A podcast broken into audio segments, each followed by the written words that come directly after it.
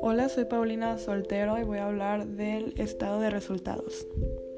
También es conocido como el estado de ganancia y pérdidas.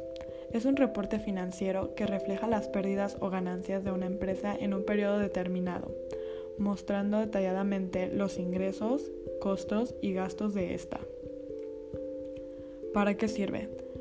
Este le permite saber a una empresa si en un periodo determinado ha conseguido alcanzar los objetivos deseados.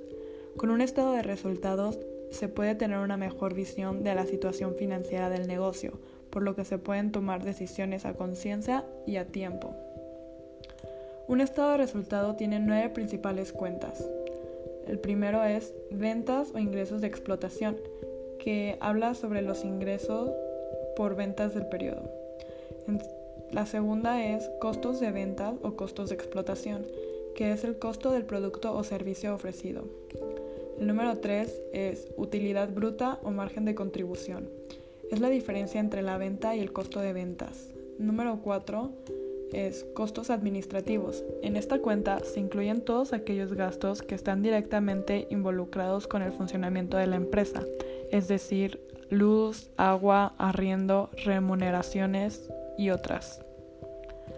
Número 5 es el resultado operacional o utilidad operacional. Esta es la diferencia entre la utilidad bruta menos los gastos de operación. Este constituye un indicador financiero que mide las utilidades de una empresa sin tomar en cuenta los gastos financieros y otros gastos, porque no son principalmente de la actividad principal de la compañía. De sexto, gastos financieros.